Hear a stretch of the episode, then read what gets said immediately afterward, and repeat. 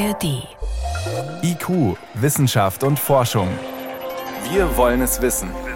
Ein Podcast von Bayern 2 in der ARD Audiothek.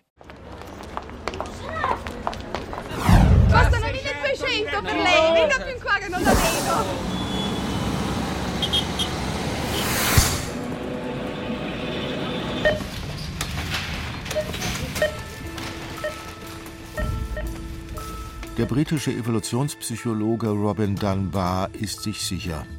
Homo sapiens, sagt er, ist eigentlich nicht für das Leben im urbanen Ballungsraum gemacht.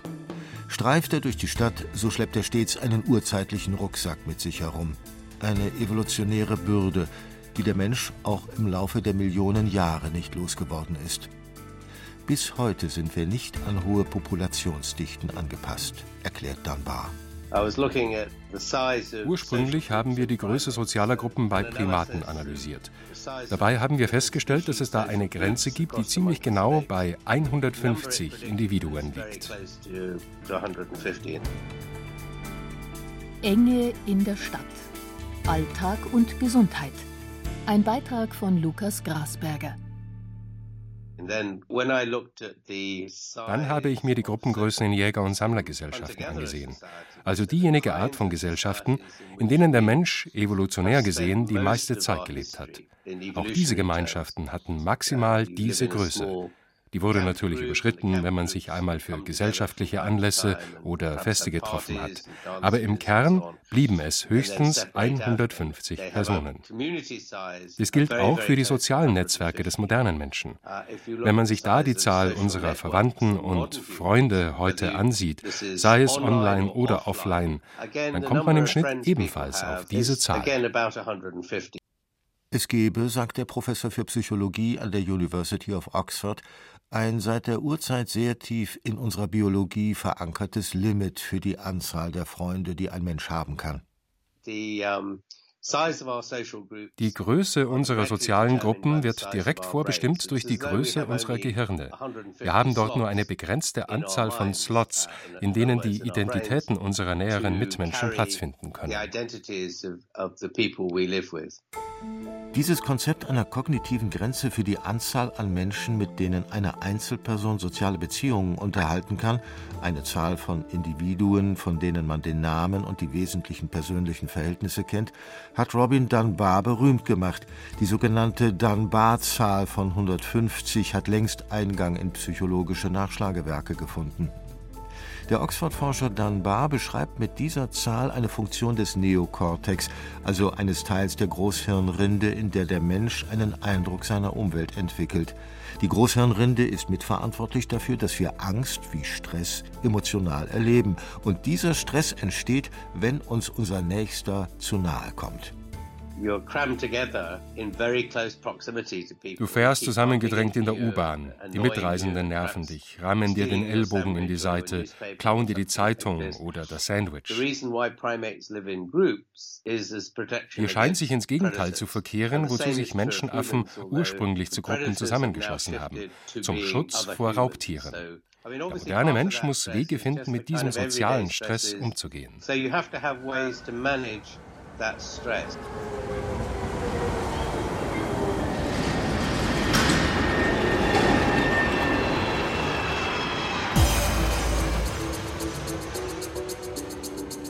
Ob in der Londoner U-Bahn, in New York oder München, zu Beginn der Corona-Krise schien der Großstadtstress wie weggefegt. Gähnende Leere auf Straßen, in Bussen und Bahnen. Doch bald mussten die Bewohner der Ballungsräume feststellen, der Stress, der durch zu viele Menschen auf einem Fleck entsteht, der sogenannte dichte Stress, er ist nicht weg, er ist nur woanders. Weil Lokale und Läden geschlossen waren, traten sich die Stadtbewohner in den Parks und Naherholungsgebieten auf die Füße. Und auch der Verkehrsstress hat, allem Anschein nach, letztlich nicht ab, sondern zugenommen. Dem Verkehrslärm auf der Spur ist die Klangforscherin Antonella Radicchi. Sie hat sich auf die Bedeutung von Geräuschen für die Stadtplanung spezialisiert. Radicchi führt auf sogenannten Soundwalks, Klangspaziergängen durch die Hauptstadt. Ergebnis dieser Streifzüge ist eine Karte, die entspannende Orte ausweist. und solche, die Lärmstress verursachen. Einer der stressigsten Bereiche für Antonella Radicchi in dieser Hinsicht ist die Leipziger Straße in Berlin-Mitte. Es ist wirklich ein Albtraum, dort entlang zu gehen. Man hat diese wunderschönen Arkaden und dann grenzen sie an eine so laute Straße. Dieser überdachte Fußweg ist ein Sammelpunkt für Luft- und Lärmverschmutzung. Die Luft zirkuliert nicht, deshalb strömen die Abgase zwar hinein, kommen aber nicht mehr hinaus. Dasselbe gilt für den Lärm und der wird durch die Decke und die Fassade sogar noch reflektiert und wird immer lauter. They get more and more louder. Oft rauben Staus auf den mehrspurigen Straßen im Zentrum Berlins dem Autofahrer den letzten Nerv. Auch in der österreichischen Hauptstadt Wien stockte nach der ersten Corona-Phase der Verkehr. Dies habe nicht nur mit der Sorge vor einer Corona-Infektion in öffentlichen Verkehrsmitteln zu tun, sagt die Wiener Verhaltensbiologin und Stadtforscherin Elisabeth Oberzaucher. Viele Menschen steigen in ihr eigenes Auto ein, weil sie der Meinung sind, da haben sie ein System verstanden, da kennen sie sich aus. Denn das Auto garantiere ein abgeschlossenes Territorium und schütze generell die Individualdistanz. Dass einem andere im städtischen Raum zunehmend auf die Pelle rücken, ist mehr als eine persönliche Wahrnehmung. Offiziellen Statistiken zufolge nimmt die Stadtbevölkerung zu. Im Jahr 2050 werden nach Berechnungen der Vereinten Nationen 70 Prozent der Weltbevölkerung in Städten wohnen. Im Großraum München lebt bereits heute eine Million Menschen mehr als zu Beginn der 80er Jahre. Es ist eine zunehmende Beengtheit, die auch jenseits von Infektionsängsten als nervenaufreibend oder gar bedrohlich empfunden wird und für die Fachleute den Begriff Crowding ersonnen haben. Crowding führt dann dazu, dass unterschiedliche negative Konsequenzen damit verbunden sind, einfach deswegen, weil andere Menschen im Wege sind. Der Mitmensch. Er ist im beengten städtischen Raum selten einfach nur da, betont die Evolutionsbiologin Oberzaucher. Er bewegt sich, wie wir selbst, von A nach B. Wir nehmen den anderen aus dem Augenwinkel wahr, berechnen bewusst oder unbewusst, wann und ob er unseren Weg kreuzt. Oder spricht er uns womöglich an? Das führt dann relativ schnell zu einer kognitiven Überlastung. Also wir können da mit unserem Gehirn gar nicht mehr mithalten. Und das ist das, worauf wir dann mit Stress reagieren und was negative Konsequenzen auf uns haben kann. Ab wann Menschen die zunehmende städtische Enge als Stress erleben, das unterliege individuellen wie auch kulturellen Faktoren, betont Oberzaucher. Den Begriff Dichte zu eindimensional zu definieren, davor warnt auch der Stadtforscher Christopher Boyko von der nordenglischen Lancaster University. Dichte auf bloße Zahlen wie etwa Gebäude, Personen oder Autos pro Quadratkilometer zu reduzieren, das greife zu kurz, sagt Boyko. Unsere Wahrnehmung, ob es überfüllt ist, kann sehr stark von unseren persönlichen Erfahrungen abhängen. Wir haben Leute im Zuge einer unserer Forschungsarbeiten gefragt, was ist für sie hohe Dichte, was verstehen sie unter niedriger Dichte. Manche sagten, bei zwei Häusern pro Hektar fange für sie eine starke Verdichtung an. Bei anderen lag diese Zahl bei 1000 Wohnungen pro Hektar. Manche von uns brauchen eine Art Schutzzone um sich herum, eine Art Blase, die größer ist als bei anderen. Und wenn jemand in diese Blase eindringt, dann bekommen sie Beklemmungen, fühlen sich gestresst. Es kann also sein, dass wir jeweils den gleichen Platz in einem Raum zur Verfügung haben, ich mich damit gestresst fühle und du dich nicht. Als Wissenschaftler, sagt Christopher Boyko, verfolge er einen ganzheitlichen Ansatz bei der Bewertung urbaner Dichte. Zusätzlich zu den üblichen Indikatoren hat Boyko dafür auch subjektive Faktoren unter die Lupe genommen. Der britische Wissenschaftler spricht hier von wahrgenommener Dichte. Für das Forschungsprojekt Lebenswerte Städte hat sein Team von der Lancaster University nicht nur harte Zahlen ausgewertet, sondern Dichte auch in Beziehung zur sogenannten Deprivation gesetzt. Also gibt es in einem Stadtviertel eine Benachteiligung gibt es Mängel in puncto Gesundheit, Bildung oder hoher Arbeitslosigkeit. Dabei stachen zwei erstaunliche Erkenntnisse heraus. In Gegenden mit hoher Dichte und niedriger Deprivation fühlten sich die Menschen am wohlsten. Solche Gegenden schnitten gut bei der Walkability ab, also der Fußgängerfreundlichkeit. Dichte wirkte dort positiv und führte dazu, dass Bewohner mehr Möglichkeiten hatten, zu Geschäften zu kommen, fußläufig Gelegenheiten fanden, im öffentlichen Raum zu spielen oder weiter mobil zu sein, etwa einen Bus oder einen Zug zu erreichen. Dadurch, dass mehr Menschen auf der Straße waren, waren sie auch aufmerksamer, was in ihrer Umgebung passiert und hatten ein Auge auf potenzielle Störenfriede oder Kriminelle. Es gab dort, im Gegensatz zu Gegenden mit geringer Dichte, ein spezifisches Gemeinschaftsgefühl. Dagegen, betont Beuko, war der Wohlfühlfaktor in Gegenden mit geringer Dichte, aber vielen Benachteiligungsfaktoren am niedrigsten. Die Menschen dort leben ziemlich vereinzelt, ziemlich isoliert. Sie haben keinen Kontakt zu ihren Nachbarn. Man schaut auch nicht auf den anderen. Ohne Auto kommen sie nirgendwo hin. Sie finden dort gleichzeitig auch keine angenehmen Treffpunkte vor.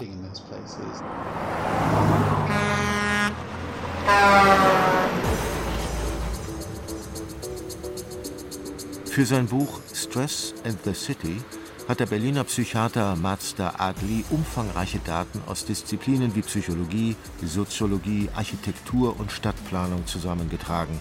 Der Stress, der uns in der Stadt krank macht, ist allen Hinweisen nach sozialer Stress. Vor allen Dingen dann, wenn er chronisch ist, wenn er als unbeeinflussbar oder unvorhersehbar erlebt wird. Und wir sprechen dann von geringer Environmental Mastery. Environmental Mastery bezeichnet das Gefühl, die eigene Umwelt, den eigenen Bedürfnissen entsprechend beeinflussen zu können. Also alles, was wir tun, das unsere Kontrollerfahrung über eine Lärmquelle verbessert, hilft dabei, diesen Lärm nicht als so belastend zu empfinden. Der Psychologe Mazda Adli hält es grundsätzlich für gesundheitsfördernd, sich genauer mit der Quelle des Übels zu beschäftigen und damit, was die Alternativen wären. Lärm, sagt Adli, werde zunächst als mögliche Bedrohung registriert, der Körper in Alarmbereitschaft versetzt, mit Flucht oder Angriff als Handlungsoptionen. Wer in einer anonymen Hochhaussiedlung nicht einmal wisse, wer der krachmachende Nachbar ist, an den man sich wenden könnte, der erlebe einen Kontrollverlust, ein Gefühl der Unmacht. Und dann sind die Folgen äh, psychische Probleme, Konzentrationsprobleme, aber eben auch Herz-Kreislauf-Erkrankungen wie zum Beispiel Bluthochdruck. Unter den negativen Begleiterscheinungen des urbanen Lebens leiden besonders diejenigen, die nicht in der Lage sind, wegzuziehen.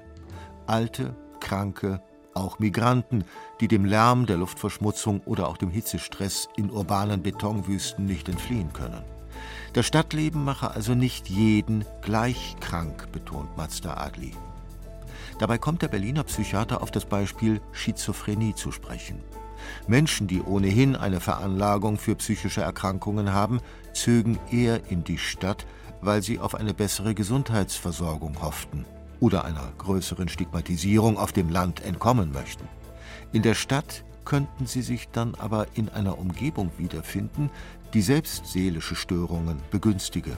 Im Fall von schizophrenen Psychosen gelte dies etwa, wenn man bereits früh dem Stadtstress ausgesetzt sei, sagt Adli.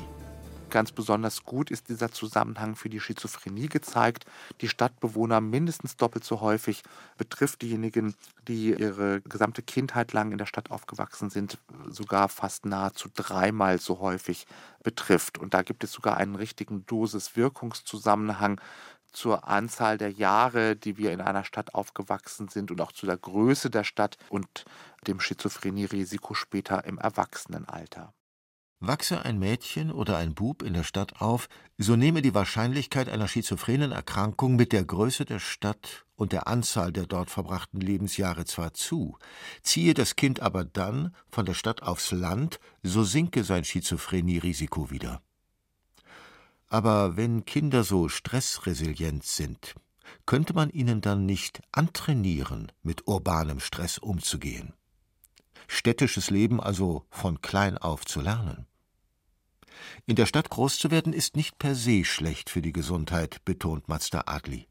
Man kann sogar auch sagen, dass das Aufwachsen in der Stadt trotz alledem sehr viele Vorteile in sich vereint. Man muss auch sagen, dass wir insgesamt auf Stress empfindlicher reagieren, wenn wir in der Stadt aufgewachsen sind, ist für die meisten Menschen ja auch ein positiver Anpassungsprozess und äh, zeigt einfach, dass wir trainierter sind, in der Stadt mit der Betriebsamkeit und der höheren Ereignisdichte gut umzugehen. Der bekannte US-Soziologe Richard Sennett sagt sogar, Kinder, die in der Stadt groß werden, haben eine bessere Chance, zu demokratischen Bürgern zu werden. Sie lernten von klein auf, was kulturelle Vielfalt und gesellschaftliche Komplexität bedeuten. Auch für alleinerziehende Eltern sei das Leben in der Stadt, wo sie leichter Betreuungsplätze finden, womöglich stressfreier als auf dem Land, gibt der Psychologe Mazda Agli zu bedenken. Insgesamt bietet die Stadt vielen Menschen mehr vor als Nachteile. Agli spricht von Urban Advantage, dem städtischen Vorteil.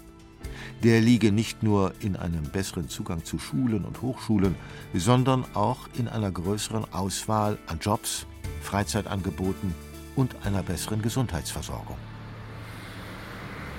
Doch wenn die Attraktivität der Städte trotz all ihrer Nachteile ungebrochen bleibt und der Zuzug in die Ballungsräume weiter zunimmt, wie lässt sich das urbane Zusammenleben möglichst stressfrei gestalten? Wie lässt es sich so organisieren, dass vulnerable Gruppen nicht durch das Raster fallen? Und wie könnte man eine betriebsame Metropole menschenfreundlich gestalten?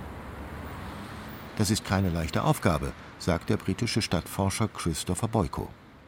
Also Gute Dichte zu schaffen, das braucht Zeit. Es ist ein evolutionärer Prozess. Beispiel städtischer Verkehr. Dass Pendler das Auto lieber in den täglichen Stau steuern, statt in U-Bahn oder Bus umzusteigen, das liegt an der gefühlt komplizierten Nutzung des Nahverkehrs mit all seinen Netzen und Tarifzonen. Das ist jedenfalls die Einschätzung der Wiener Forscherin Elisabeth Oberzaucher. Da Menschen Mobilitätsentscheidungen intuitiv treffen, müsse der Nahverkehr als Alternative zum eigenen Pkw einfacher und einfacher verfügbar werden.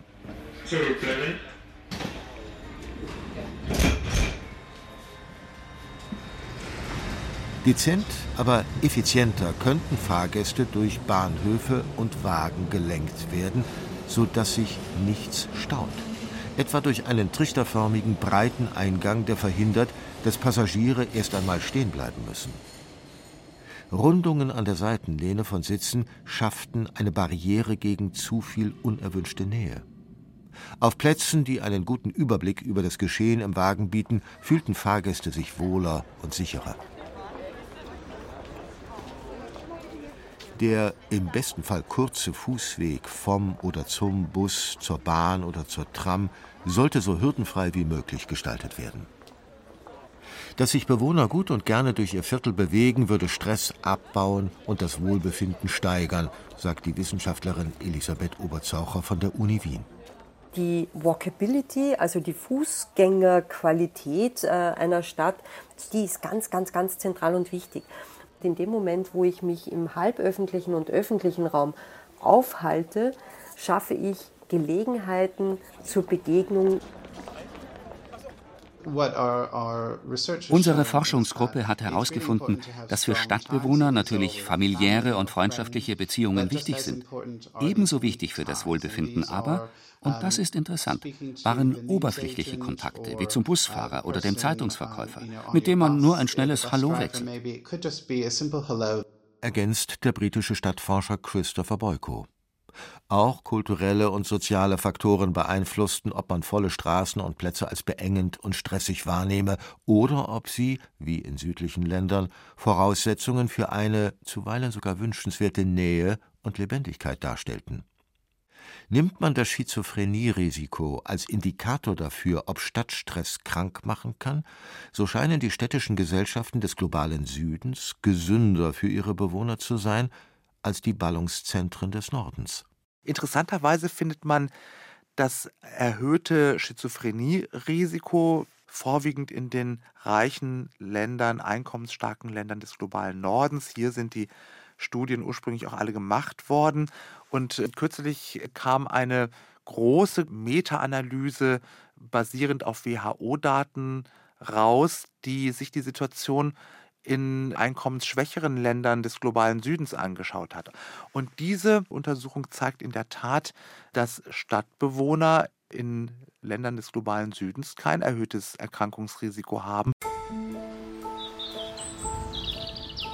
Einander zugewandter begegnen, den sozialen Austausch pflegen, dies alles kann ein naturnah gestalteter öffentlicher Raum fördern.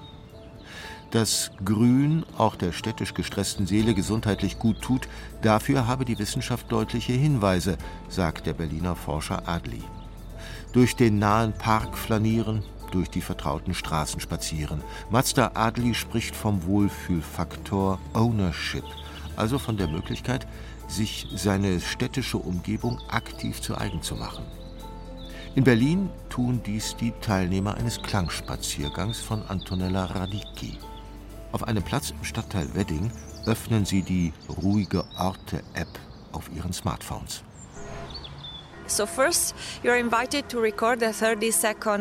Als erstes werden Sie eingeladen, eine Tonaufnahme zu starten. Nach 30 Sekunden berechnet die App den Geräuschpegel. Dann können Sie ein Foto machen und einen Fragebogen in der App ausfüllen.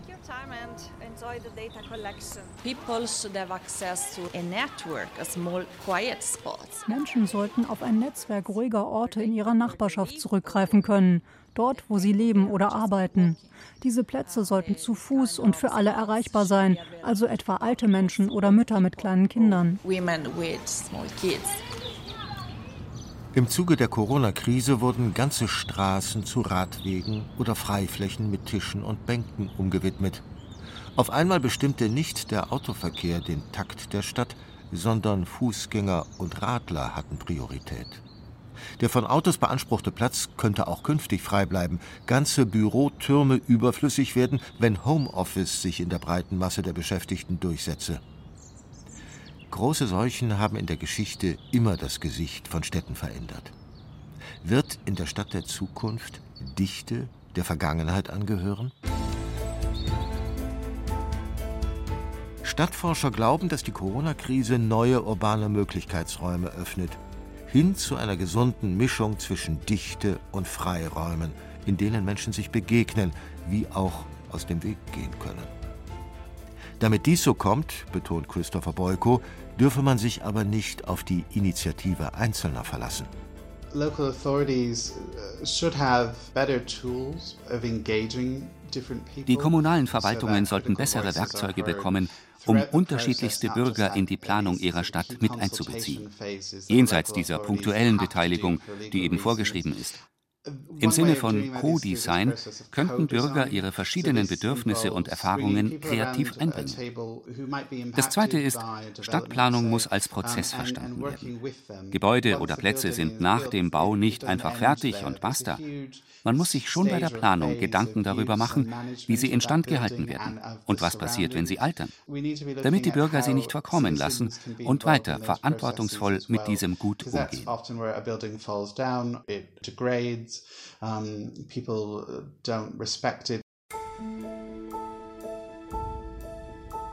Zusammen Gärtnern im öffentlichen Raum, Stichwort Urban Gardening, könne das gemeinsame Verantwortungsgefühl stärken. Dachgärten oder gemeinsame Balkone könnten in den Gebäuden Anonymität entgegenwirken und urbane Siedlungen lebenswerter machen. Auf solche Art und Weise könnten Stadträume entstehen, in denen Bürger ihre gesunde Dichte selber schaffen. Sie hörten IQ, Wissenschaft und Forschung. Heute mit dem Thema Enge in der Stadt. Alltag und Gesundheit. Eine Sendung von Lukas Grasberger. Redaktion Thomas Morawetz.